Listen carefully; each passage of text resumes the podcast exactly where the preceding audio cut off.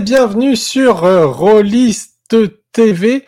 Et je suis en compagnie pour ce café Rollist, et j'ai bien le café, euh, avec Olivier, Olivier Larue, euh, vu, alors Ultima Ver, Verba ou Vultima Verba, selon si on veut prononcer le V ou le U, je sais jamais. Alors, je note quand même que j'ai moi-même mal écrit le mot parce que le écrit verba n'a rien à faire ici. Je sais pas si je peux encore le changer, mais euh, euh, normalement tu peux le changer ou au pire je dois pouvoir moi le changer. Oui, je peux te le changer directement. Regarde. Hop là. Juste verba. Voilà, impeccable. Euh, alors, Justement, on va commencer par trancher ce litige du UV. Euh, donc, c'est ultima verba d'ailleurs, parce que en latin, le U, le V, c'est la même lettre. C'est juste compliqué de graver en arrondi. Donc, en fait, c'est pour ça qu'il euh, y avait juste le V, mais en fait, c'est un U. Et euh, comme le I et le J qui sont la même lettre, quand on dit, je sais pas moi, Julius, par exemple, pour Jules César, euh, bah, le Julius, c'est bien un IU. D'ailleurs, c'est I-V-L-V-S.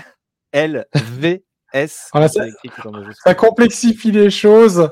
Ah, le IV, là.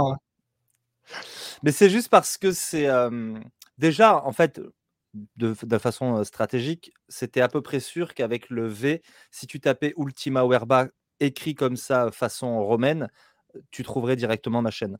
Mais c'est vrai que du coup, il y a des gens, souvent quand je fais des raids, mais c'est à ça, moi, que je reconnais les gens qui mmh. connaissent la chaîne ou pas. Ceux qui disent Ah, Ultima Werba et ceux qui font Ultima. Ultima, aussi, Ultima? le L est en minuscule. Voilà. Ultima Vitima. Samuel Etienne, d'ailleurs, chez qui j'avais fait un. J'avais pas fait un raid, je crois que j'avais juste fait un, un sub, un sub gift et qui avait dit Ah, merci à Viltima. Oh, chouchou, mets-nous des, mets des voyelles et pas directement des consonnes. Et là, je me dis Le gars présente quand même question pour être champion et il reconnaît pas un U latin. Voilà, je, mon monde s'est effondré. quoi. Bah ouais, ben, on peut, on peut pas tout avoir, hein, malheureusement. bon, alors, bah, du coup, un, petit papotage en mode café. Bah, on va parler de ta chaîne forcément, mais on va aussi parler de JDR un petit peu plus large parce que tu n'as pas que ta chaîne dans le milieu du GDR. Et puis, bah, on, va commencer par parler de toi aussi, tout simplement. Et la première question que j'ai envie de dire, c'est comment tu as mis le doigt dans le jeu de rôle? Comment c'est venu le jeu de rôle dans ta vie? Ah, question super facile. Réponse rapide. C'est venu, mais progressivement, c'est-à-dire qu'il y a eu une première entrée en matière et je suis content de pouvoir dire que non, Donge, moi, j'ai connu ça très très tard. J'avais 14 ans quand j'ai découvert le jeu de rôle. Un copain de classe, on était en troisième, nous a fait découvrir Hawkmoon en nous disant d'abord vous allez lire les romans. Et donc il nous a filé les romans, qu'il nous a fait lire. Et ensuite on a créé des personnages et on a en même temps quasiment créé des personnages pour Star Wars. Et j'ai trouvé ça hyper intelligent parce que c'est deux univers que, comme on avait lu les bouquins et comme évidemment on connaissait les films, bah, qu'on maîtrisait déjà. Donc il nous a fait des personnages dans cet univers. La toute première partie d'ailleurs, c'était pas Hawkmoon, c'était un Star Wars, mais on a beaucoup plus joué à Hawkmoon ensuite. Et elle était nulle, c'est-à-dire qu'on était dans une prison, j'ai réussi à sortir de la prison, il n'arrêtait pas de me dire qu'il faisait noir, mais j'étais tellement plongé dedans tellement en panique que j'essayais de fuir parce que j'avais peur de me faire attraper par les Stormtroopers. Il me disait, mais tu es dans le noir complet. Euh, oui, oui, oui, je cours. Donc je me prenais des murs. J'ai fini assommé. Mon copain qui jouait chasseur de primes m'a récupéré comme j'étais un Jedi vendu à l'Empire. Et voilà, c'était ma première partie. J'aurais dû être dégoûté. J'ai trouvé ça incroyable de d'immersion et ça venait casser ce qui m'avait toujours frustré dans le jeu vidéo. C'est l'écran dont tu peux pas sortir. Moi, j'étais époque Mario Bros, tu vois. Et, euh, ah et ça me frustrait énormément ces, jeux où en fait tout est scripté, tu veux aller à gauche, en fait non, la porte est fermée, puis tu pourras jamais l'ouvrir. et tout d'un coup, dans le jeu vidéo, il y a jamais de porte, dans le jeu de rôle, pardon, il y a jamais de porte fermée. tu peux absolument tout faire. Ça m'a rendu fou. D'ailleurs, on faisait n'importe quoi au début avec mon pote. Hein. On n'arrêtait pas de casser le scénar et d'aller justement tester les limites parce qu'on s'extasiait devant le fait que, mais en fait, il y a zéro limite, on peut faire tout ce qu'on veut. Donc, première rencontre, 14 ans, Hawkmoon et Star Wars en quasi simultané. Deuxième rencontre, 16 ans. Là, je fais la rencontre d'un gars qui est prof de français, qui a 16 ans de plus que moi, qui est toujours un ami d'ailleurs, que je salue, Christophe, salut, euh, et qui me fait découvrir Rêve de Dragon, mais surtout qui me fait un RP incroyable. où j'avais l'impression de voir la poussière sous mes pas à chacun, de mes pas, justement. Je, je voyais la ville. J'ai participé à un casting pour être. Pour, pour rentrer dans une troupe, la, troupe de Sardok Orzilek. Et il m'a fait jouer le casting, il me faisait jouer les autres, il, a joué les autres concurrents, il jouait Sardok Orzilek dans sa méridienne en train de bouffer du, du raisin. Et moi, je me suis dit, waouh, mais c'est ça le jeu de rôle en fait. Rencontre avec le RP. Et 18 ans, c'est donc 14, 16, 18. 18 ans, c'est L5K, parce que c'est un jeu qui m'a, pareil, retourné le cerveau. J'ai souscrit à tout. J'ai adoré le roll and keep. J'ai adoré l'univers. J'ai entendu beaucoup de critiques sur le côté caricatural, et je trouve ça un peu bête, parce que par la caricature, on, a, on va toujours accéder plus facilement à l'essence du pays, puis s'intéresser au vrai Japon par la suite. J'ai pas un pote qui a joué à L5K qui s'est pas intéressé d'une manière au Japon. Moi, j'ai fait un DU de japonais, je suis deuxième dan de kendo. Tout ça ne serait jamais arrivé si j'avais pas fait la rencontre de ce jeu de fou. Quoi. Donc euh, voilà, trois rencontres avec le JDR. Trois et trois rencontres qui, au final, sont euh, alors dans les âges un peu classiques, j'ai envie de dire, même limite un petit peu tardif par rapport à, certains, parce que souvent c'est dans la dizaine d'années. Toi, c'est 14 la première rencontre au final. Ouais. Ça t'a marqué très très rapidement, euh, parce que tu le dis, tu ah, découvres le RP, où tu t'es tout de suite dit, ça c'est un truc dans lequel je veux bosser, ou c'était juste un hobbit? Alors, euh, juste un hobbit. Un hobbit. Euh, Je... Non, non, le, ça a été une épiphanie. Genre la rencontre, la, c'est, ce truc-là, c'est comme si c'est ce que j'avais toujours cherché. Quand j'étais gamin, euh, tu sais, après avoir joué à Street Fighter, je m'attachais avec des bandages, des griffes de jardin pour jouer à Vega et j'étais tout seul. Et j'étais là, ya, ya et tout. Je me faisais mes combats dans ma, dans ma tête. Donc, avec les petits bonhommes, euh, pareil, euh, mes chevaliers du zodiaque, quand je faisais la bagarre entre eux, je crisais parce que je n'arrivais pas à chanter la musique, tu vois, et à faire les, dialogues en même temps. J'étais ah un rôliste avant de le savoir. En même temps, est-ce que. Alors, tu chantais quelle musique aussi? La japonaise, du coup non, mais chanter, moi, je faisais juste la mélodie, tu vois. Mais je me rappelle, je faisais J'étais à fond. Un jour même, je me suis enregistré avec un petit magnétophone pour pouvoir faire la musique à la bouche, tout avec mes dialogues. Mais j'étais à fond. J'étais déjà dans le jeu de rôle, en fait. J'avais besoin d'écrire ces histoires et tout. Mon imagination, elle est à la 2000. Et vraiment, c'est une rencontre amoureuse. Quand on parle de jeu de rôle, j'ai jamais osé rêver en faire mon taf. J'avais déjà un père qui était pas du tout branché jeu de rôle et même très école Mireille Dumas. Donc moi, j'ai fait partie de ceux qui ont eu beaucoup de mal à jouer, ce qui fait que j'en ai beaucoup voulu à des jeux comme Culte, parce que bah, ça, ça, ne faisait qu'apporter de l'eau au moulin de Mireille Dumas et des gens comme mon père. Donc c'est un jeu que j'ai toujours boycotté par principe, parce que bah, le jeu de rôle n'avait pas besoin de ça pour avoir une mauvaise image à l'époque. Et, et du coup, et aujourd'hui encore, je suis dans cette mouvance de jeu de rôle chic, smart, élégant et tout pour. je veux servir de caution aux gamins qui auraient eu les mêmes parents que moi, en fait. Pour dire, non, mais regarde, c'est une activité.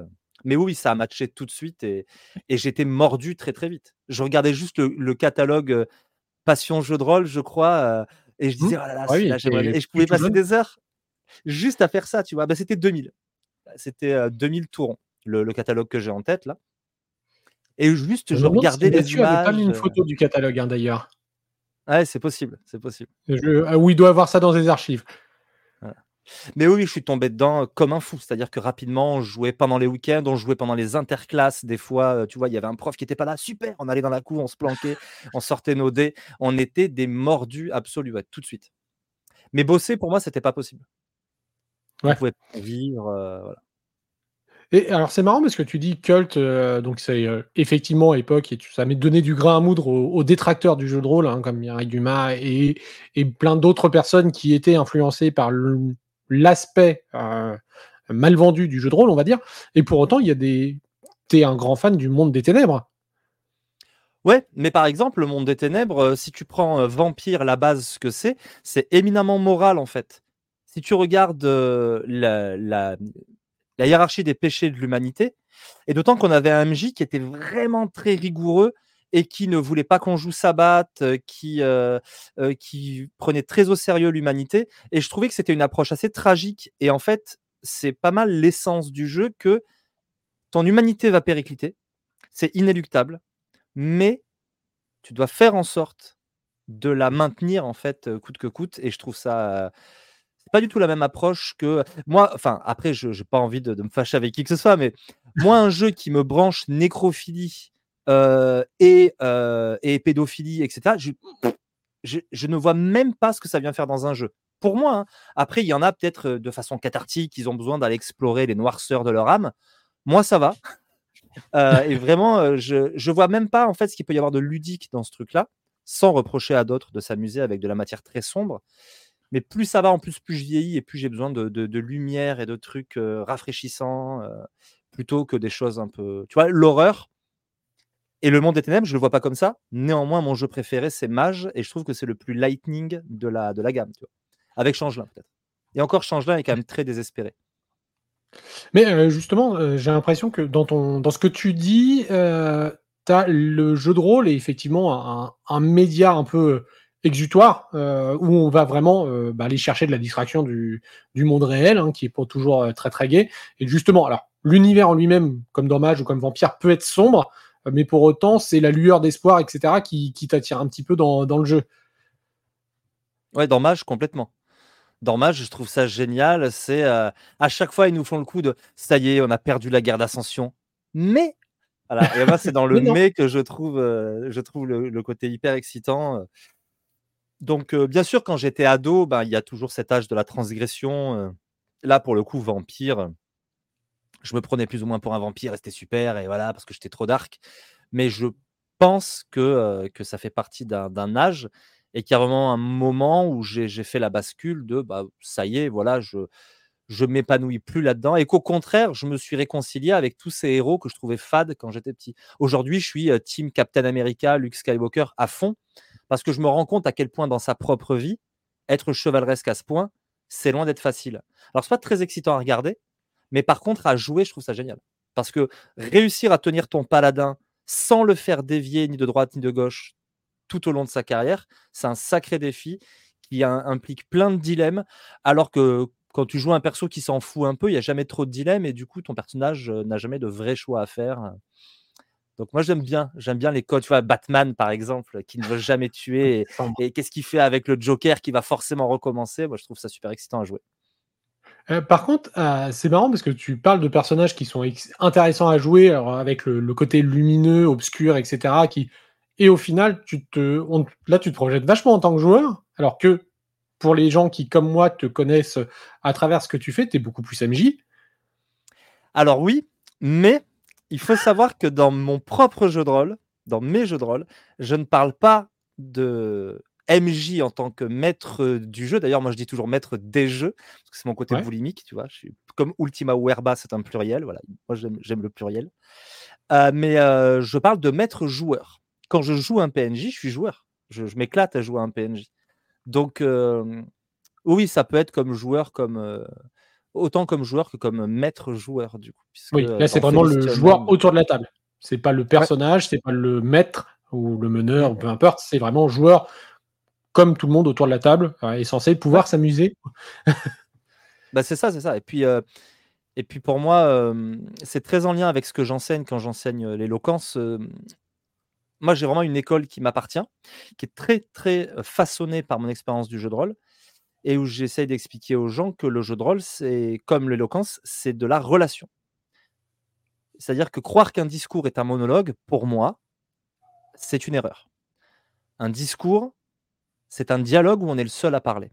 Mais ça ne veut pas du tout dire la même chose. Ça veut dire qu'on prend en compte son auditoire, qu'on s'adapte à lui. Si tout d'un coup, ton, auditoire a 6 ans, par exemple, tu ne vas pas du tout lui parler de la même façon. Même si dans la teneur, le discours va rester le même, tu vas l'adapter. Eh ben, il faut aussi l'adapter à l'attention des gens quand ils rient, quand ils ont l'air choqués, quand ils n'ont pas l'air de comprendre, etc. Et je trouve que dans le jeu de rôle, c'est pareil. Si tu sens que la scène saoule tout le monde ou les met mal à l'aise, ça devrait être à toi, sans avoir besoin de passer ni par un signal, ni par une X-card quelconque, de dire Ouais, là, peut-être qu'ils n'aiment pas la scène, hop, je skip ou je passe plus vite. Quand au contraire, ils s'éclatent, bah, tu vas la faire durer parce que tout le monde s'amuse et ce serait dommage de presser pour finir le scénario. Donc il y a cette notion de relation, pour moi, elle est hyper importante et ça implique de se mettre sur le niveau. Tu es maître joueur au sens où tu maîtrises le cours des événements, mais tu restes joueur et tu es au même niveau que les autres autour de la table parce qu'on est tous là pour s'amuser, eux comme toi, et tu es aussi au service de, tes joueurs. Tu es au service du plaisir qu'ils vont, ils vont prendre autour de la table. Alors justement, tu as, évoqué les cours d'éloquence, parce que c'est un peu ta, seconde facette. Euh, tu donnes des cours d'éloquence euh, ou des, et de, d'apprentissage de discours en public. Donc ça va effectivement. Là, le jeu de rôle t'a totalement aidé euh, c'est quelque chose qui est venu naturellement aussi avec le jeu de rôle, puisque tu l'as découvert assez jeune. Donc, je suppose que tu t'étais pas dit, je vais devenir professeur d'éloquence plus tard. À 14 ans, c'est assez rare, je pense. Bah, prof de français, c'était déjà une des choses possibles dans ma tête. Hein. Euh, il y avait journaliste, il y avait prof de français. Donc, moi, j'étais prof de français d'abord. Quand j'ai été débauché pour le jeu de rôle, j'ai quitté l'enseignement. Puis, c'est le supérieur qui m'a appelé on m'a appelé pour des cours de littérature d'ailleurs, que je donne toujours. Mais moi, j'ai proposé, je dis, est-ce que vous voulez pas qu'on donne des cours d'éloquence? Parce que dans le, cursus qu'on me proposait, ça me paraissait cohérent. D'abord, on a fait un test. Ça a super bien marché. On m'a proposé de m'occuper un peu plus de, cet institut universitaire. Et puis, par la suite, c'est Sciences Po, chez qui j'ai ouvert une, option art oratoire pour la première année, là, et où je donne des cours. Donc, j'ai deux heures tous les lundis pour le premier semestre. On fera le point à la fin pour voir si ça continue, si on, duplique sur le deuxième semestre, si on continue sur les autres, sur les autres années. Pour reprendre ta formulation, oui et non, parce que tu as parlé de est-ce que c'est le jeu de rôle qui naturellement. Et euh, oui, le jeu de rôle, clairement, c'est 80% de ma formation à l'oral. Les 20% restants, ce sont mes études très axées sur l'écriture, parce qu'on oublie souvent que derrière euh, un discours, il y a d'abord un écrit avec bah, toutes les techniques liées à, la rhétorique, à la stylistique, etc. Il y a une part effectivement prise de parole en public où là c'est que l'interprétation d'un texte, mais au préalable il y a déjà le texte. Et ça, ça fait aussi partie de mes études. Donc vraiment pour moi c'est les deux. Mais le jeu de rôle m'a donné une aisance à l'oral qui est pareil à 60% liée à la simple pratique du jeu de rôle, mais c'est ce que j'arrête pas de dire. C'est une merveilleuse école de l'apprentissage de l'oral, à condition de vouloir s'en servir dans ce sens. Si tu, si fais du jeu de rôle sans te poser de questions juste pour être avec tes potes, ce qui est très bien d'ailleurs, hein, moi je suis vraiment pour une, une, pratique multiple du jeu de rôle, euh, bah et que tu ne te, poses pas de questions, oui, tu vas peut-être gagner un petit peu en éloquence, euh, mais ça va pas t'aider foncièrement si tu n'as pas ce désir de t'améliorer. Moi, je suis le genre de gars qui allait piocher pour jouer à Exil dans le dictionnaire d'argot du 19e, là, le Raspail, un dictionnaire de l'arguche, euh, le dictionnaire des prostituées et des voleurs, et j'allais me noter plein d'expressions pour pouvoir les employer en jeu. Je suis allé faire du théâtre, pas du tout pour le théâtre. Je suis allé faire du théâtre pour améliorer mon RP. C'était ça mon objectif. Et donc, avec ce désir de m'améliorer, oui, le jeu de rôle a été le, le canal principal de mon apprentissage de, l'oral, mais c'est ce que j'arrête pas de dire, vous vous améliorerez à l'oral en pratiquant le jeu de rôle à condition d'avoir ce recul sur vous, de dire tiens, qu'est-ce que je pourrais améliorer, qu'est-ce qui n'a pas fonctionné, etc. Et c'est vraiment au fur et à mesure qu'on va s'améliorer. Mais c'est comme tout, hein, si tu fais du tennis une fois tous les trois mois euh, et que tu aimes bien ça, tu risques pas de faire de championnat, quoi, a priori. Oui, exactement la même chose euh, si on reprend le, tennis, que si tu joues toujours au tennis avec le, même ami, juste pour faire un match avec cet ami, juste pour s'amuser, vous n'allez pas forcément progresser que euh, passer en club, euh, d'affronter des adversaires de plus en plus forts et ainsi de suite, pour essayer de progresser et d'améliorer sa technique. Donc là, tu es en train de signaler aussi qu'en fait, on peut avoir des techniques d'apprentissage au sein même du jeu de rôle au final. Complètement. Complètement. Pour moi, c'est très lié à l'éloquence. C'est pour ça que j'ai créé cette chaîne. Et ce que j'arrête pas de dire à mes étudiants, c'est pas de moi d'ailleurs, c'est de Bertrand Perrier, qui, est, qui, est, assez connu à cause du, enfin mmh. grâce d'ailleurs, au documentaire à voix haute sur l'éloquence en Seine-Saint-Denis. ça existe toujours, Eloquentia d'ailleurs. Hein, c'est une association qui maintenant vraiment promeut l'éloquence. Et il a écrit un bouquin qui s'appelle L'éloquence est un sport de combat. Et c'est incroyablement juste parce que souvent on me dit mais tu veux pas parler davantage des techniques d'éloquence sur la chaîne? et je dis mais c'est pas possible en fait. Parce que je pourrais expliquer pendant deux heures comment mettre un jab si tu n'en mets pas 200 sur un bonhomme qui essaye de les esquiver ça ne servira à rien en fait. C'est la pratique la pratique la pratique. Et donc dans mes cours c'est ce que je fais. Mes cours ils sont très vite écrits contrairement à un cours de littérature. Un cours de littérature c'est très long à préparer. Un cours d'éloquence Ça fait bien longtemps que j'ai mes différentes techniques, les différentes choses que je veux aborder. La seule chose à faire après, c'est que sur un aspect, par exemple la gestuelle, tu vas avoir 3, 4, 5 exercices, mais que tu vas faire répéter, répéter à la personne, parce que c'est pas en faisant une fois un exercice qu'elle va s'améliorer. Donc, euh, et le jeu de rôle, cette espèce de terrain permanent d'entraînement de l'oral. Mais il faut que tu saches ce que tu vas travailler. Ta voix, tes intonations, euh, ta lecture. Quand tu veux lire les passages narratifs, arrêtez de faire ça si vous ne savez pas lire. Il n'y a rien de pire. quoi. Quelqu'un qui, lit en bredouillant, en bégayant, et toi, tu essayes de plus déchiffrer ce qu'il te raconte que d'imaginer vraiment, alors qu'au contraire, ça doit être un support à l'imagination. Tout doit être moyen à s'entraîner avec cette visée hyper bienveillante. Cette visée, c'est exigeant envers soi, mais pourquoi? Pour que les gens qui, qui vont cramer toute une soirée avec toi passent un super moment, en fait. Et tu dois toujours avoir ça en tête, selon moi. Le plaisir que les gens qui sont là vont prendre autour de ta table.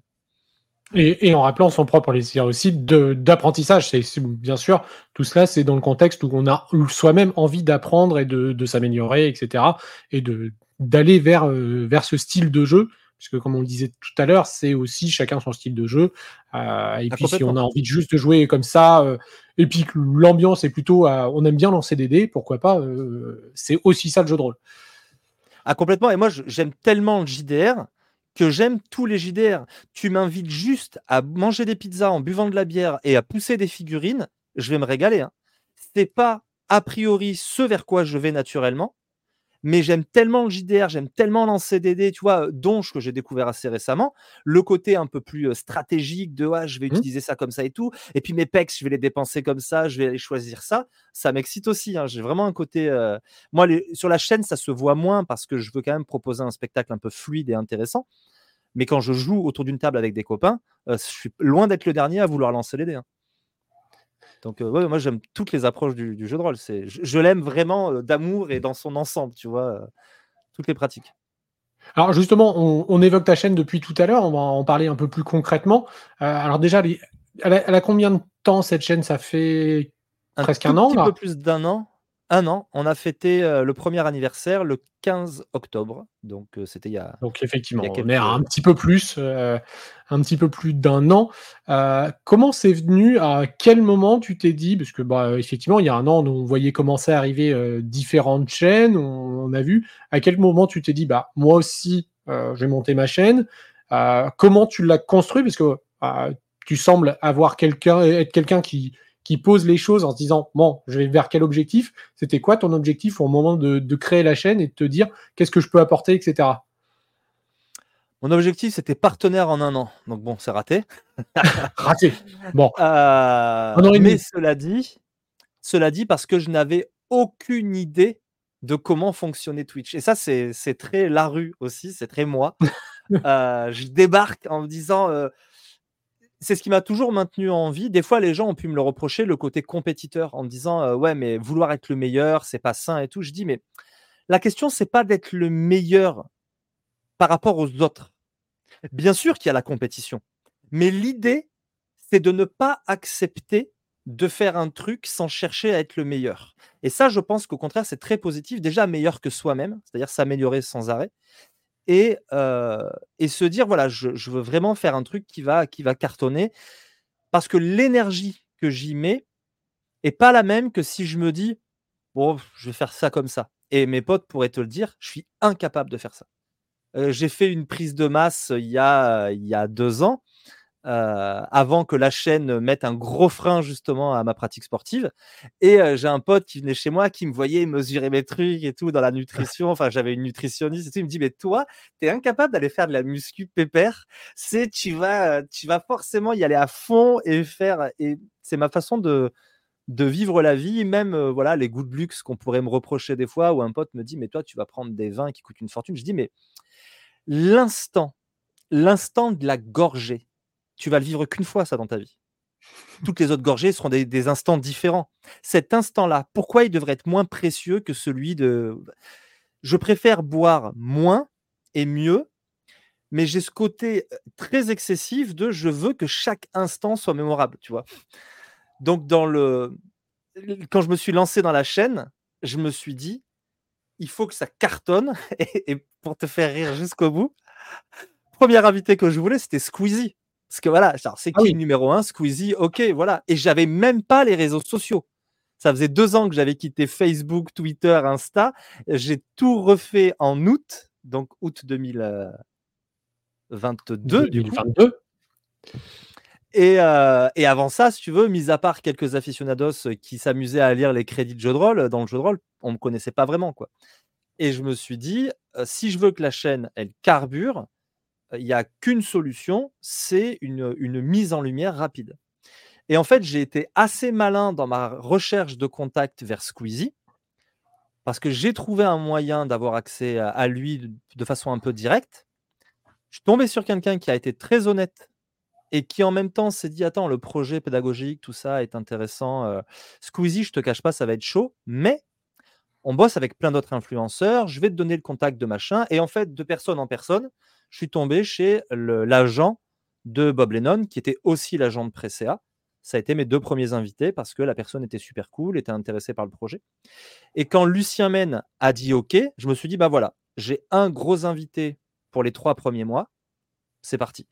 Mais mon ambition, c'était de participer à faire ce que vous faites très bien avec Rollis TV et ce que font plein d'autres, de démocratiser le jeu de rôle, de montrer un aspect un peu plus, un peu plus intello, même si j'aime pas trop ce terme, mais enfin, tu vois le- la démarche, quoi, c'est-à-dire euh, euh, y mêler de la littérature, y mêler de l'éloquence, etc. Euh, pas de gros mots, par exemple, tu vois, il n'y a pas de grossièreté sur la chaîne. Je suis pas le dernier à en dire, mais j'avais vraiment envie de m'adresser aux gamins que j'avais été moi quand j'avais 14 ans. Et euh, au- à l'époque, c'était le jeu de rôle. Aujourd'hui, ça va être Twitch. Trois quarts des parents vont dire arrête de perdre ton temps devant ces bêtises. Bah, j'ai envie que le, gamin, et je sais que j'en ai quelques-uns sur la chaîne, notamment un euh, qui, a 13, bah, il doit avoir 14 ans maintenant. Euh, je sais que s'il appelle sa mère pour qu'elle vienne regarder ce qui se passe, il n'y a rien à reprocher à l'émission. C'est aussi pour ça que je fais pas du tout le jeu de la polémique. D'abord, ça me paraît stérile sur les réseaux sociaux. Donc, euh, vous me verrez rarement avoir un propos polémique. Du coup, je vais m'interdire d'inviter certaines personnes aussi parce qu'elles vont trop être cataloguées dans tel ou tel camp. Tant que je réussis à rester sur la ligne de crête, je m'adresse à tout le monde. Et mon objectif, c'est vraiment ça. C'est ce qui prime. C'est pour ça que je reçois tous les éditeurs, que je joue à plein de jeux différents, parce que je veux que les gens puissent se dire, il y a forcément une façon de jouer, un jeu, un univers qui va me parler à moi. Et euh, l'ambition de la chaîne, c'était juste ça. Et après, j'ai cherché euh, mon, style pour ne pas marcher sur les plates-bandes des copains. Il y en a déjà plein qui font du, du jeu de rôle en, ligne. Et j'avais pas envie d'être une chaîne de plus, donc il fallait que je trouve ma signature. Et je t'avoue, à la fois c'est plus pratique pour inviter plein de gens, à la fois c'est plus confortable le tête-à-tête en distanciel. J'aime pas jouer en distanciel avec des vraies tables. On se coupe la parole, c'est inaudible. euh, Je, je suis pas dedans, quoi. J'ai besoin vraiment d'être autour d'une vraie table. Et quand on est comme on est là, ça va. Ça, ressemble vraiment à une discussion euh, classique.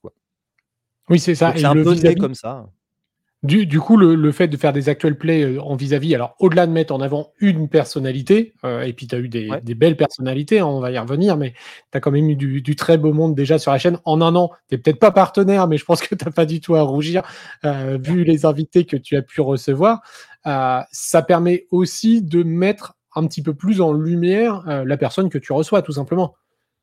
Ça, c'est aussi une volonté. Donc, tu vois, par exemple, je, je l'ai dit ouvertement en émission et je m'en suis excusé auprès de mon, de mon invité hier. Euh, C'était euh, Pépé, euh, Pierre-Philippe Renaud de Coup Critique, Ouais. un Québécois, parce que j'ouvre aussi énormément la chaîne sur la francophonie. Bientôt, ce sera le Cameroun. Et, et en fait, je, je trouve que j'ai trop pris de place pendant la masterisation et j'aurais voulu lui en laisser plus. Et vraiment, c'est l'objectif que mon invité soit chez lui, que ce soit lui qui soit dans la lumière.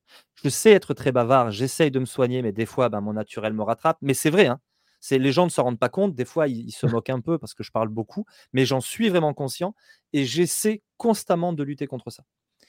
Et des fois, quand je me rends compte que ben non, la personne qui m'a invité ou que j'ai invité, elle n'a pas eu assez de place, ça me, tu vois, ça, ça me met un peu le seum après. Je me dis, ben voilà, tu t'es encore laissé rattraper par, par ton, tes travers et il faut que la personne, elle se sente vraiment à l'aise chez elle et que tu sois pas tout seul à parler. quoi. Bon, là, toi, là, tu me poses des questions, je suis un peu là pour ça, j'ai un peu moins de script. Ah, là, c'est, au contraire. Je te laisse la parole puisque c'est toi l'invité, donc tu as, tout à fait raison de prendre la parole, euh, même si effectivement tu m'avais prévenu en off hein, juste avant, je suis bavard, je suis pas sûr quand il y a les 35-45 minutes. On verra bien le temps que dure ce, café. Je devrais peut-être pas dire ça d'ailleurs, mais c'est pas grave. ah. Alors, on parlait de tes invités. Euh, alors, bah, tu as cité quand même euh, deux grands streamers qui t'ont, qui, ont un peu lancé euh, le début de ta chaîne, hein, avec Bob, Lennon, qui, qui a des, dans les premiers invités. dernièrement, tu as eu Alain Damasio. tu as été aussi, alors là, c'était pas sur ta chaîne, mais tu as quand même été MJ sur Avatar avec Joueur du Grenier, entre autres. c'est quand même une façon. Alors, comment se passent euh, ces contacts? Parce qu'effectivement, tu reçois ah, des rôlistes. Euh, Lucien Men, tu l'as cité, ben, ben, voilà, avec la bonne auberge, on sait très bien que c'est un rôliste. Joueur du grenier, idem. Mais Alain Damasio, lui faire faire du jeu de rôle, par exemple, est-ce qu'il était rôliste de base? Est-ce que tu savais qu'il était rôliste? Est-ce que où tu tentes et alors euh, déjà mon en fait ça c'est quelque chose que dont je parle plus trop mais le jour où j'aurais réussi à faire jouer euh, Thibaut InShape ou une influenceuse make-up au jeu de rôle, j'aurais vraiment réussi ce pourquoi cette chaîne est faite. C'est-à-dire que c'est bien beau de rester comme des congénitaux entre nous, mais on continue à parler à des gens qui globalement savent ce qu'est le jeu de rôle. Et moi, mon désir, c'est de sortir de là pour que des gens qui n'en aient jamais entendu parler puissent se dire waouh, mais ça a l'air cool ce truc et s'y intéressent. Si on n'étend pas un peu notre, euh, notre auditorat, on va rester un peu entre nous. Et moi, ce qui m'inquiète principalement, c'est la santé de nos éditeurs français. C'est pour ça, par exemple, que je joue jamais un jeu qui n'a pas été traduit. Parce que je soutiens prioritairement les éditeurs avec lesquels je travaille, puisque pour certains, ils sont en train de devenir des amis. Mais tu vois, je suis un grand admirateur du travail des Doux Singes. J'ai reçu euh, les studios Dead Cross avec Trikitov la, ah non, qu'est-ce que je dis J'ai reçu. Je vais recevoir la, euh, prochainement. c'est juste qu'on on a discuté ensemble, mais en fait, euh, il n'est pas encore. Il y, a, eu la réunion. il y a eu la réunion, voilà, c'est ça. Plusieurs fois parce qu'il y a eu un acte manqué déjà. Il aurait dû venir en, septembre là. Mais donc moi, mon idée, c'est vraiment d'ouvrir. Et je crois que mon point fort, c'est que je suis, je suis vraiment sincère dans la volonté d'aider les petites chaînes, d'aider les autres à, se faire connaître et à vivre aussi de leur passion, comme moi j'ai la chance de le faire, et que je j'essaie vraiment d'être un bon hôte quand j'invite quelqu'un sur ma chaîne. Ma grosse chance, c'est que pour l'instant, tous ceux qui ont quitté la chaîne m'ont quitté en me disant c'était super et on est vraiment dans de bons termes avec les gens avec qui j'ai joué. Ce qui fait que Alain Damasio, je n'ai rien eu à faire. C'est quelqu'un qui est un de mes viewers, qui aime ce que je fais. On, a, on commence à avoir une relation amicale. je vais d'ailleurs le, voir en vrai dans pas très longtemps. Et c'est lui qui m'a amené à Damasio. Il le connaît très bien, ils sont amis. Et il, a, il a parlé de ma chaîne. Il a montré deux choses. Il a montré le cyberpunk avec Lucien Men.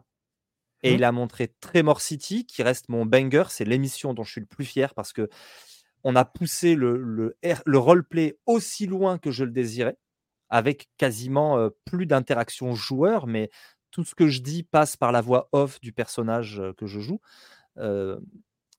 et donc Alain Damasio a vu ça, il a trouvé que c'était une, lui qui est un amoureux de la langue, il a trouvé que c'était une pratique hyper excitante de la langue. Et moi, je lui ai proposé en plus de jouer un champion d'éloquence. Donc, on allait vraiment tourner le scénar. voilà. Et comme il voulait de la SF, ben, j'ai pu parler pour la première fois de mon jeu de rôle qui sortira très probablement chez Arkane, mais dans les 2-3 ans à venir, parce qu'il y a quand même beaucoup de boulot à côté on va, on va le prendre tranquille. Mais voilà, Felicity Online, qui est une, une, utopie, parce que les deux jeux sur lesquels je travaille interrogent cette question de l'utopie, c'est une question qui me passionne. Et, et donc voilà, je lui ai proposé de jouer à ça. Dans Felicity, le championnat Ultima Werba de l'éloquence, c'est le Super Bowl. Et donc, il a joué dans une ambiance électrique, son personnage qui allait dans une foule avec des commentateurs, tu sais, à l'ancienne, à la Thierry Roland, qui était là en disant Mais c'est une paronomasse de toute beauté qu'il vient de nous faire. Voilà, donc c'était, il s'est régalé. D'ailleurs, on va se revoir avec, avec Alain Damasio on, va jouer hors caméra ensemble autour d'une vraie table sur une partie un peu plus longue. On va, on va manger ensemble. Enfin, je, je pense que les gens apprécient vraiment l'accueil. Et il y en a beaucoup qui ont été des invités avec qui je suis, je suis bonne amie. Je pense à Mary, par exemple. Mary, mmh. on a joué une fois ensemble, mais depuis, on, échange assez régulièrement et c'est quelqu'un avec qui je crois le, le, courant est très bien passé de façon tout à fait naturelle. Donc, c'est ça la force, c'est qu'après, une fois que les gens ont vu que. Au début, j'ai fait des bêtises, hein, notamment avec Lucien Men, j'ai dû faire un mea culpa, avec Captain Popcorn aussi, mais depuis, ça, va mieux avec l'un comme avec l'autre. Et c'était c'était ma faute. J'ai tellement ce côté fonceur, je vais de l'avant, que le fonceur, par moment, est devenu un peu forceur, sans s'en rendre compte. En disant, ouais, tu veux pas me mettre en contact avec un tel, etc., etc. Et au début, les gens mettent vachement de recul en disant, oula, qui c'est ce fou? Et puis finalement, quand ils se rendent compte que je suis juste un peu excité, mais qu'au fond, la démarche est vraiment sincère, elle est vraiment honnête, quand ils viennent voir ce que je fais et qu'ils trouvent que pour eux, c'est qualitatif, derrière, en fait, ils disent, bon, il faut juste lui dire un peu calme-toi des fois. Mais en un an aussi, tu vois, je fais attention maintenant, j'ai appris. Donc je, je, saute plus au cou des gens. Euh, et heureusement que Joueur du Grenier est arrivé au bout d'un an parce que j'ai pu être très pro. Alors que si c'était arrivé il y a un an, j'aurais sans doute fait toutes les pires erreurs. Euh, j'aurais joué le fanboy. Euh, j'aurais dit ah tu veux pas qu'on refasse un truc bientôt et tout. tiens, je te donne. Enfin voilà, tu veux pas tweeter, retweeter mon tweet? Et j'ai absolument pas parlé de ma chaîne, j'ai absolument pas. On a parlé en, off, bien sûr. Oui. Mais dans l'émission, j'ai essayé de ne prendre que la place qu'on me laissait, d'être très pro. Il y avait Arkane derrière et je voulais pas décevoir Mathieu non plus, qui jouait quand même gros avec ce, cet actuel play. Donc, donc, en fait, plus ça va et plus ça se fait naturellement. Il faut juste pas se, pas se louper avec, avec les invités. Et ça veut dire être à l'écoute d'abord. Être, être sûr que ils sont à l'aise, que ça se passe bien, qu'ils sont contents de leur partie. Et, et, voilà, en fait, après, vraiment, Alain Damasio, c'est fou. Hein, on m'a dit, ça te dirait de jouer avec Alain Damasio parce que lui, il est chaud pour venir sur ta chaîne. Tu vois, je fais, what? Mais carrément. Bah, moi, je suis allé chercher, moi, je suis allé chercher Javorski, par contre. Parce que c'est c'est un des seuls auteurs de, de fantasy que, que, je, réussis à lire parce que le côté prof de français chez moi, il trouve ce, mmh. dont il a besoin pour se nourrir. Il y a un style chez Jaworski qui est, qui est fabuleux. il m'a répondu très gentiment, mais on ne verra absolument pas, a priori pas Jean-Philippe Jaworski faire du jeu de rôle devant, devant une caméra. Ce qui m'a expliqué, voilà pour quelles raisons il n'avait pas envie. Et j'étais dégoûté. Je pense que dans les émissions littéraires qui finiront peut-être par arriver sur la chaîne, là, je réussirai à l'avoir c'est l'aspect jeu de rôle euh, actuel play qui, qui ne lui convient pas. Et, bah, il trouve ça très bien, hein, il me l'a dit, il trouve ça très bien parce que ça démocratise la pratique, mais lui ne se sent pas capable de jouer devant une caméra. Et, c'était qui ton plus grand challenge? Celui où tu t'es un peu mis la pression. Alors, je mets à deux côtés Avatar parce que voilà, là, il y avait, c'était pas ta chaîne, euh, mais sur ta chaîne. et puis les enjeux étaient, les enjeux m'écrasaient clairement, Avatar, je, je n'exagère pas, je n'étais pas loin de vomir. D'ailleurs, j'ai pas pu manger euh, avant, euh, avant qu'on rentre dans le plateau. Mais vraiment, je suis, très, je suis un hypersensible, donc je suis très sensible au trac. Je, je sais très bien le masquer. Malgré cela, je, je sais que dans les cinq premières minutes de l'émission, je ne le masque pas si bien que ça. ça, ça se voit. Et pour que ça se voit, moi qui passe mon temps à expliquer à des étudiants comment on maîtrise son track, comment en tout cas on fait en sorte qu'il ne se voit pas, bah là je peux dire que c'était juste too much. Je, n'arrivais pas à. Donc ça, ça a été le plus gros. Et bien après, forcément, ça a été la première émission. C'était Presséa. Toute première émission, j'avais un track incroyable parce que c'était la première en plus. C'était la première fois qu'on voit Ultima Werba. C'était le Slam de Loop avec Presséa. Et là, j'étais liquide. Mais, euh, mais sinon, challenge. Euh, Alain Damasio, il lui a fallu approximativement 43 secondes pour me mettre à l'aise. Le contact s'est fait, mais déjà, on s'était déjà rencontrés. Mais euh, là, le contact était tellement évident que aucun problème.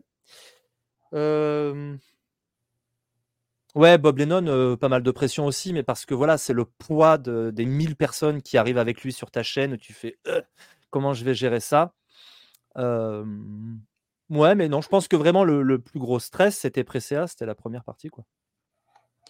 Et euh, c'est une pratique, d'ailleurs, euh, je me dis, le vis-à-vis comme ça que tu pratiques sur ta chaîne, c'est une pratique que tu faisais déjà euh, en dehors? Peu. Je l'ai fait, hein. je l'ai fait sur des jeux qui s'y prêtent très bien.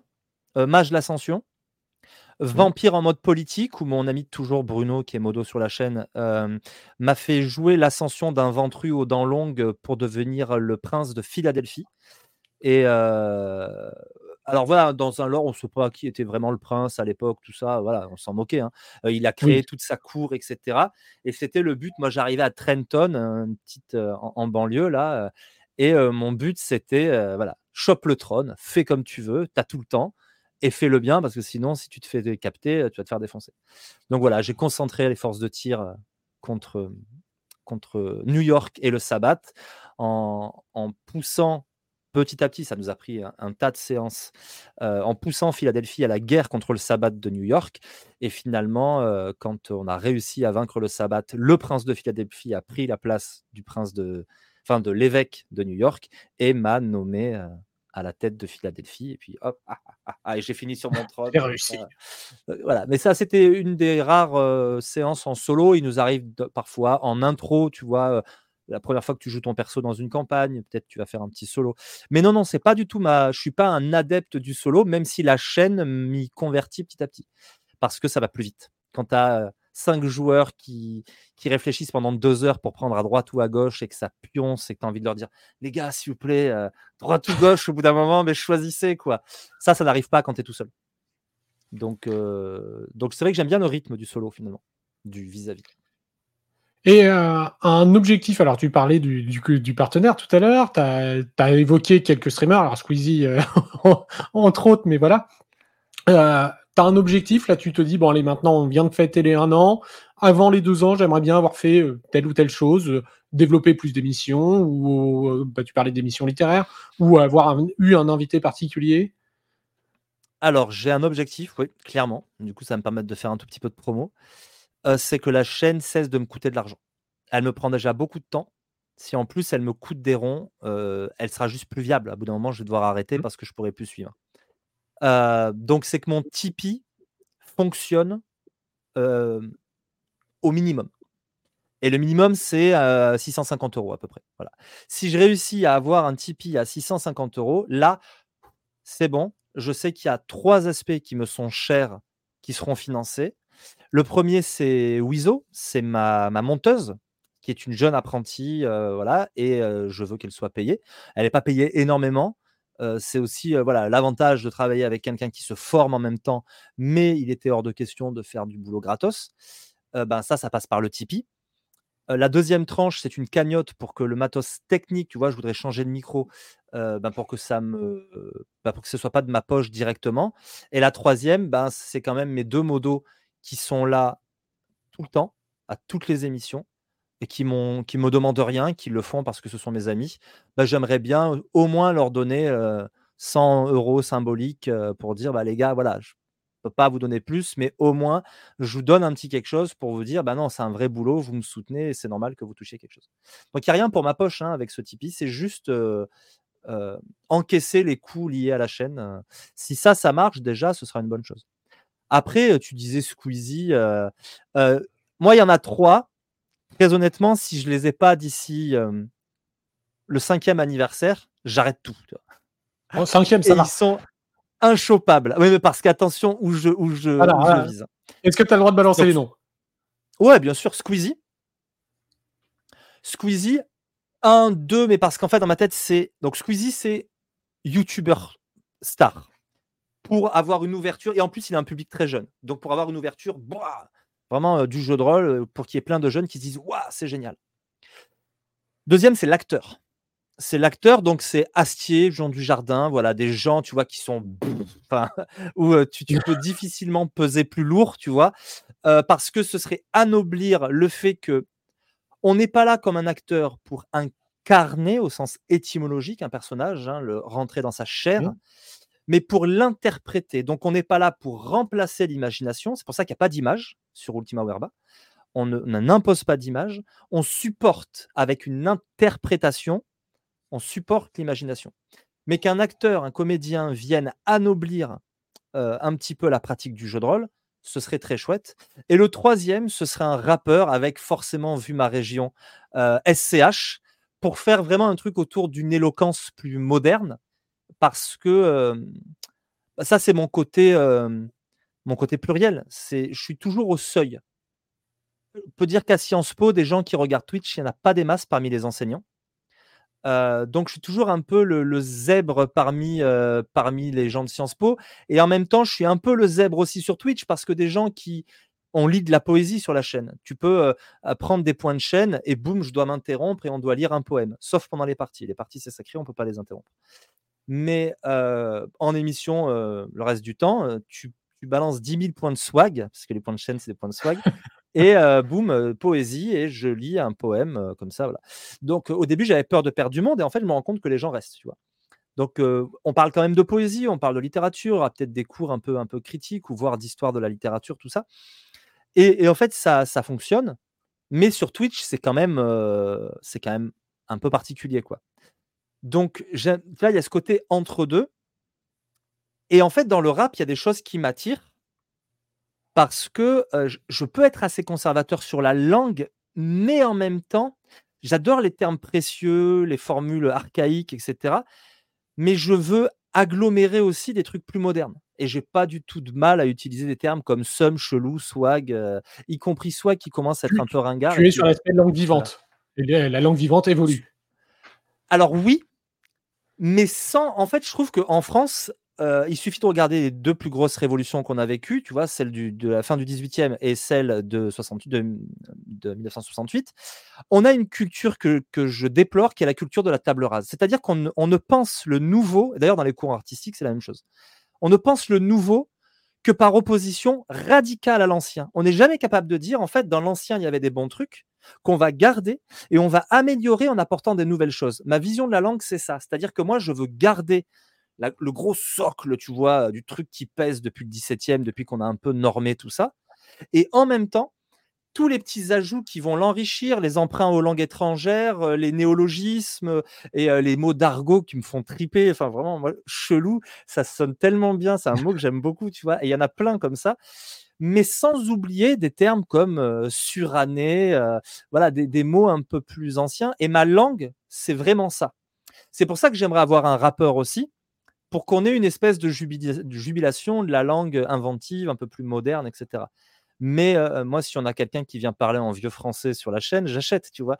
J'ai vraiment un amour, encore une fois, pluriel. C'est, je peux pas me contenter juste d'un aspect des trucs. C'est comme mon, ma, vision de la vie. Il y a trop de choses qui me plaisent, il y a trop de choses que j'ai envie de faire. Et pour la langue, c'est pareil. Il faut qu'elle puisse refléter toute la complexité de ce que c'est que le français et la France, pour prendre plus largement, quoi. Eh ben, voilà, euh, trois, euh, trois beaux projets en tout cas pour. Bon, alors d'ici encore quatre ans, ça, ça, laisse un, ça laisse un petit peu de temps, mais, ça, mais, je pense que Astier va être assez complexe quand même. Hein. Astier du Jardin, euh, il y a du challenge peut-être. Astier, j'ai déjà tenté. Je lui ai écrit une épître en alexandrin que j'ai lu sur Twitter. Elle a buzzé de ouf. Hein. J'ai fait plus de 130 oui, on l'a vu passer. Euh, j'écrirai bientôt le troisième acte. J'ai fait un deuxième, mais alors lui, j'ai eu un problème. Même moi, je ne retrouvais plus la vidéo, donc je sais pas trop ce qui s'est passé. Qui était une fable, mmh. euh, l'étoile et le caillou. Et le prochain, ce sera une balade. Donc, euh, ce sera ma troisième tentative. Mais t'inquiète, j'ai pas dit mon dernier mot. De toute façon, au pire, qu'est-ce qu'on va me dire? On va me dire non. Au pire, quoi? Je vais être un peu ridicule. Ça n'a jamais tué personne. Mais voilà, j'ai toujours osé. Ça m'a valu des rencontres folles avec Jean Rochefort notamment. Et, et donc, donc voilà, je tenterai comme ça. Là, SCH, il n'est pas très loin de chez moi en plus. je vais tenter une ou deux pistes. Après, si ça donne rien, on avance, hein, mais je sais qu'il y a besoin d'un d'un grand coup de lumière sur la chaîne à un moment donné pour que petit à petit elle s'installe. elle mmh. s'installe. Et surtout, c'est là qu'il faudra partager. C'est là que mon objectif, ce sera de faire en sorte que les maisons d'édition se portent mieux, ce sera de faire en sorte que tous ceux qui font du bon boulot autour du JDR eh ben, puissent être connus et puissent commencer à avoir euh, un peu les moyens de vivre eux aussi de leur passion. Parce que s'il y a un truc dont je suis conscient, c'est que j'ai une chance folle. Moi, je vis du jeu de rôle aujourd'hui. Euh, euh, si je voulais, j'en vivrais à 100%. Et, et c'est Alors, on, le précise, hein, parce que du coup, on ne l'a pas trop évoqué, mais tu vis du jeu de rôle aussi parce que tu travailles avec plusieurs maisons d'édition. Donc, on va pas dire que tu travailles avec un tel ou un tel, euh, puisque en fait, tu n'es pas, euh, tu, tu, bosses avec euh, qui te propose des, des, missions et que tu acceptes, bien évidemment, je suppose. Euh, mais voilà, tu, alors tu fais aussi du, suivi de gamme, euh, de l'aide, d'écriture? J'ai plusieurs trucs, mais après, après on peut dire euh, avec qui je travaille. C'est un secret de Polichinelle de dire que je suis copain comme cochon avec Mathieu Saintou. je travaille très, très essentiellement pour Arkane les trois quarts de mes contrats, ça vient de chez eux. Mais je travaille depuis plus récemment avec Blackbook et j'ai aussi de plus en plus mmh. de contrats avec eux. Donc un gros bisou à Marc Sautrio et à Aurélie PCAS avec qui je travaille le plus souvent. Donc soit en trad, soit en créa. Là, je fais de la relecture aussi, puisque c'est ça clairement qui me fait manger.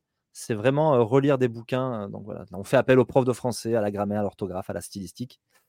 Et puis après, il y a des projets qui sont plus rares, mais qui m'excitent davantage. L'écriture, donc, chez, chez Arkane, par exemple, ça a été un petit bouquin pour Mage, ça a été un scénario pour Gods, et c'est Métro 2033. qui arrive un peu plus tard. Hein. Qui arrive, voilà. Alors, tout est écrit de mon côté. voilà, non, non, mais c'est plus pour dire que les gens ne cherchent pas le JDR Métro 2033, il n'est pas encore. Non, non bien sûr. On en a parlé, non, mais, vous, a, il vous avait dit sur la chaîne, il vous avait dit que le. Déjà, on avait eu des problèmes avec l'écriture au début, mais ça, ça a été réglé. C'est juste que ben, la vie, en fait, comme le jeu de rôle, ça ne permet pas encore de mettre des gens au chômage ou en maladie. Ben, quand des gens tombent malades, qui ont des proches qui tombent malades, qui sont en dépression, qui voilà, enfin, ben, à un bout d'un moment, ils peuvent pas écrire. il, est arrivé que tous nos auteurs, tout d'un coup, n'ont plus pu écrire. Moi, je devais écrire qu'une partie de métro. Finalement, j'ai tout écrit, sauf les règles qu'on avait déjà grâce à Fabien et c'est une adaptation du Year Zero Engine. Et, et puis j'ai appelé Sébastien Mintoff, qui est un copain, pour qu'il il me donne un petit coup de main au moins sur les scénars et les, créatures, parce que je m'en sortais plus. Mais, mais après, voilà, c'est du point de vue des illustrations qu'on a eu des problèmes fous, notamment avec les illustrateurs russes, parce que ben, la guerre a fait que les payer, c'est devenu compliqué et que bah, vous avaient raconté des histoires rocambolesques pour réussir à payer, à payer les, les illustrateurs. Donc voilà, j'espère qu'on va enfin voir le, bout du tunnel, sans mauvais jeu de mots. Mais, mais je, mmh. pense qu'on est sur la, je pense qu'on est sur la bonne voie. Voilà, et chez Blackbook, j'ai fait un truc que j'avais jamais fait ailleurs, c'est que j'ai encadré l'écriture de, du recueil de scénarios pour Roll and Play. Et j'ai pu faire la petite introduction au recueil. C'est moi qui, qui, qui, veillais à ce que les scénars soient vraiment mmh, qui correspondent à la commande. Et ça, ça a été, ça, c'est un des trucs que j'ai préféré. Donc, je, sais que je vais le refaire sans doute pour Black Book. Mais le, sentiment d'écrire plusieurs trurs en même temps, ça, ça me, ça me va bien aussi, tu vois, côté pluriel toujours. ça, c'était vraiment chouette. Donc, je pense que je le referai. Je sais pas si ce sera sur Chronique oubliée V2 ou si ce sera sur Roll and Play. Mais, mais voilà, encadrer des, des, auteurs, ça aussi, j'aime bien. Et voilà, et puis avec Edge aussi, plus récemment, sur, sur Cthulhu, j'ai fait aussi de la relecture. Donc c'est les trois principaux, mais quand il y en a d'autres qui ont besoin, je peux aussi, je peux aussi y aller. Mais oui, c'est mon boulot principal, ça. Voilà, et puis, et puis la chaîne qu'on va retrouver, et puis bah, donc tes cours d'éloquence. Alors on le précise aussi parce que tu ne l'as pas trop évoqué sur le Tipeee, donc c'est bien évidemment pour financer toutes les à côté, c'est pas toi, euh, mais c'est aussi si on souscrit, euh, on peut avoir des aides, des conseils de ta part directement, euh, un petit peu. alors il y a, je crois qu'il y a des heures de chat en direct, je sais plus exactement, mais oui, il y a des différents niveaux. Alors déjà, il y a des moyens d'intervenir sur les parties. Alors nous, on a vraiment une école de pas de crasse. Mmh. Donc c'est plutôt, ça, tu vas pouvoir faire, faire relancer un jet une fois un joueur.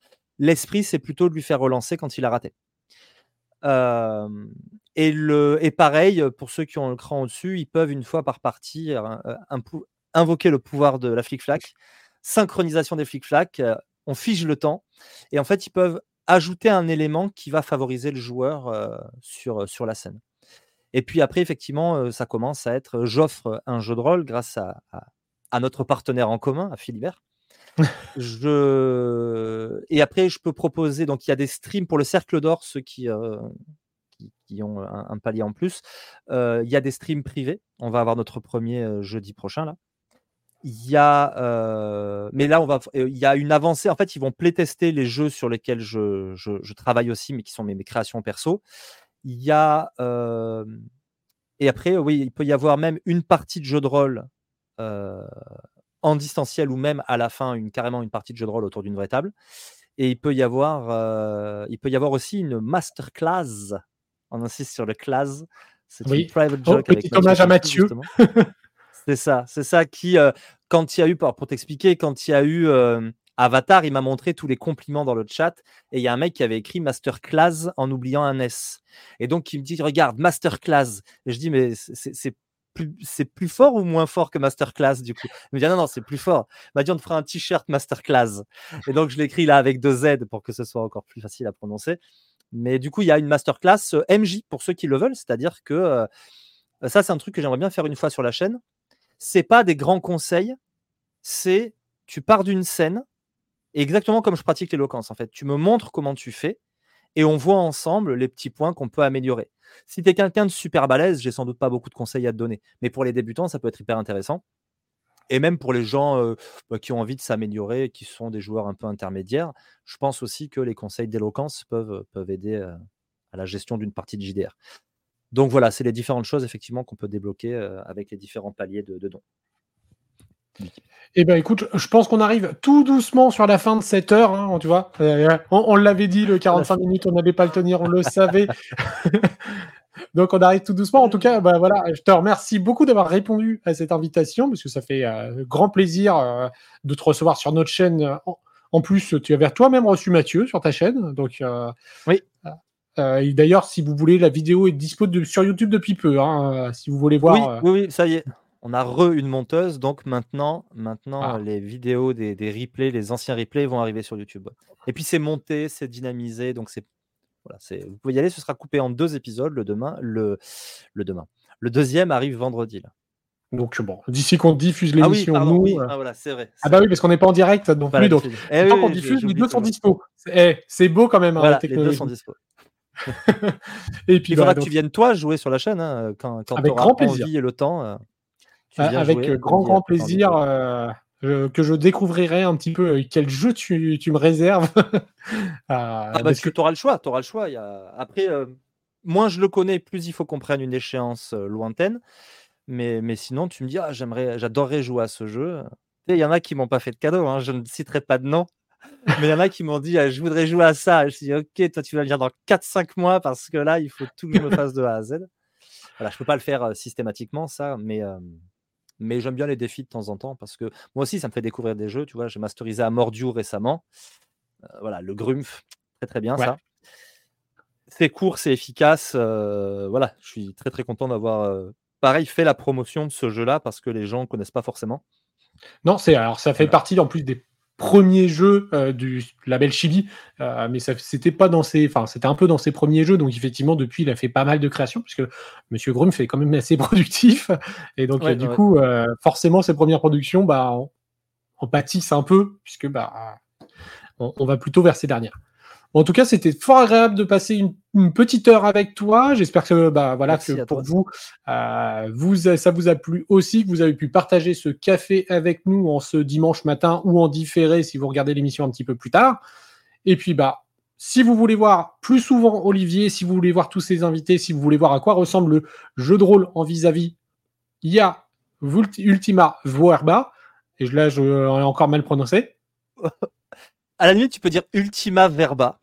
Ça marche. Voilà, Ultima Ça dépend comment tu veux prononcer. Euh, c'est sur, principalement sur Twitch, mais du coup, il y a les replays sur YouTube, puisque maintenant tu as une menteuse, comme tu viens de le dire. Euh, et puis, bah voilà. Hein. vous avez, euh, alors, oubliez pas, c'est Twitch, c'est comme YouTube, c'est comme nous. Vous n'oubliez pas de vous abonner. Bah, chez Olivier, c'est pareil. Vous n'oubliez pas de vous abonner, tout ça. Un petit follow, voilà. Voilà. Eh ben, merci beaucoup, Olivier. Pour ma part, je vous dis à, très bientôt sur Rollis TV. Il y a encore des ouvertures critiques, des émissions, des conseils qui arrivent. En tout cas, euh, je vous souhaite à tous une très bonne fin de journée et à bientôt sur la chaîne. Ciao